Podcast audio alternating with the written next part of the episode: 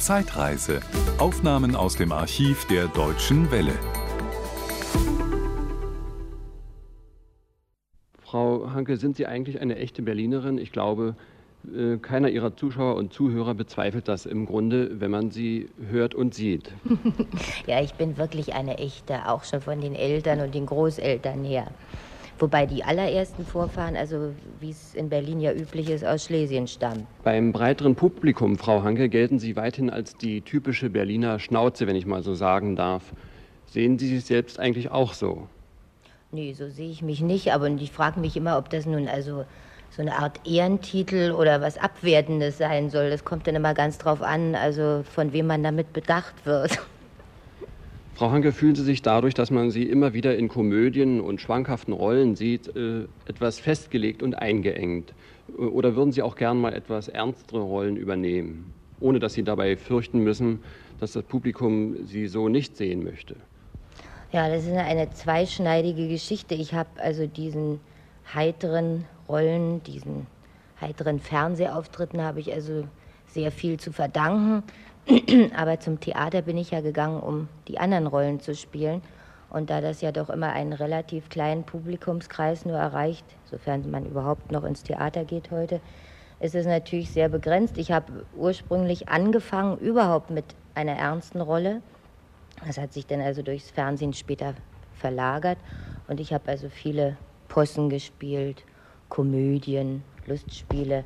Aber Seit vier Jahren habe ich also eigentlich nur noch Charakterrollen gespielt, aber wie gesagt, nur im Theater. Wir kennen Sie seit langem von ungezählten Theaterstücken her oder auch von vielen Hörfunksendungen, vor allen Dingen in Berlin. Wann hat das Fernsehen Sie eigentlich entdeckt? Oh Gott, also ganz genau. Also ich weiß nur noch das Jahr, das muss äh, 1952 gewesen sein, wo hier in Berlin ja nur ein so ein kleiner äh, Sender, der damals noch in Tempelhof in der Hauptpost da irgendwo untergebracht war. Da haben wir also für die stolze Gage von 50 Mark da unser Kabarettprogramm absolviert. Das mit der Gage wird sich ja hoffentlich geändert haben ja. bis heute. Äh, aber Sie werden bestätigen, dass das Fernsehen Ihnen ja noch zu größerer Popularität verholfen hat. Oh ja, absolut. Also wenn Sie also auf Besuche in Westdeutschland jetzt anspielen wollen oder so. Also das macht also schon was aus. Früher durchs Theater spielen, da hätte also ein, kein Mensch einen, was weiß ich, auf einer Tankstelle, an der Autobahn oder in irgendeiner anderen Stadt erkannt. Heute ist das natürlich anders. Nicht? Sie werden also vom Publikum direkt angesprochen, auch außerhalb Berlins auf Ihre Ja, aber die sagen Rollen nie Guten Tag, Frau Hanke, sondern die hauen mir gleich auf die Schulter und sagen, da Edith, wie geht's dir denn? Frau Hanke, welches waren Ihrer Meinung nach Ihre größten Erfolge? Ja, also der größte war für mich also der erste, weil also damit ja alles begann. Es war die Hedwig in der Wildente von Henrik Ibsen. Das ist also schon lange, lange her. Dann würde ich sagen Die Ratten von Gerhard Hauptmann. Da habe ich die Selma gespielt. Das war hier im Schiller-Theater.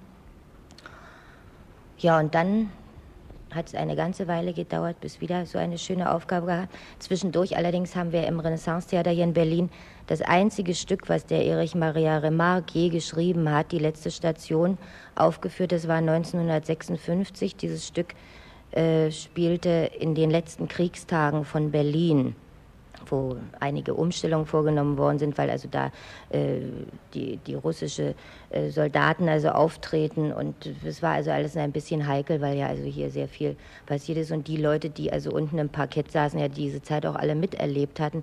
Aber das war also ein Riesenerfolg und ich habe also zum ersten Mal erlebt, wie, wie es ist, eine Premiere zu haben, weil also wirklich die Weltpresse vorhanden ist, die natürlich nicht unseretwegen, sondern nur wegen Remarque gekommen war, nicht?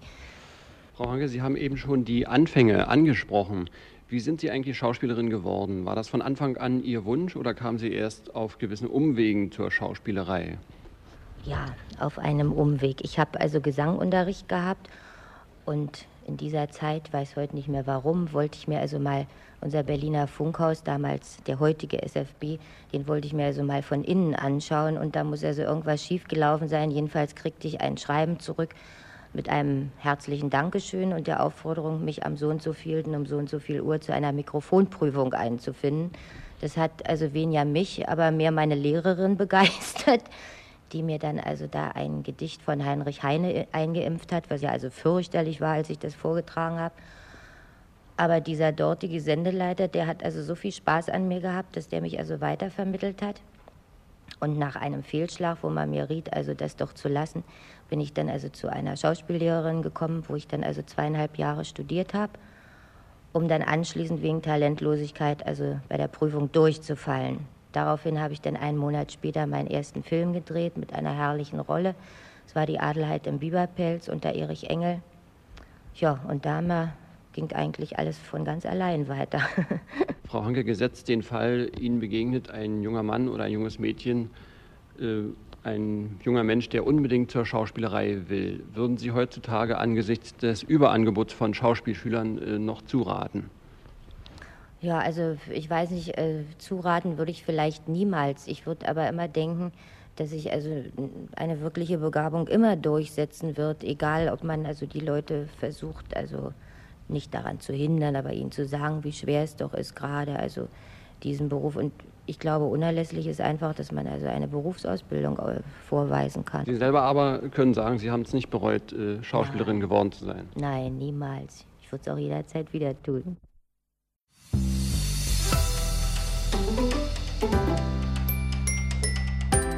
Das war ein Podcast aus dem Archiv der Deutschen Welle.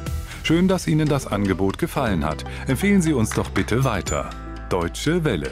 Mehr unter dw.com.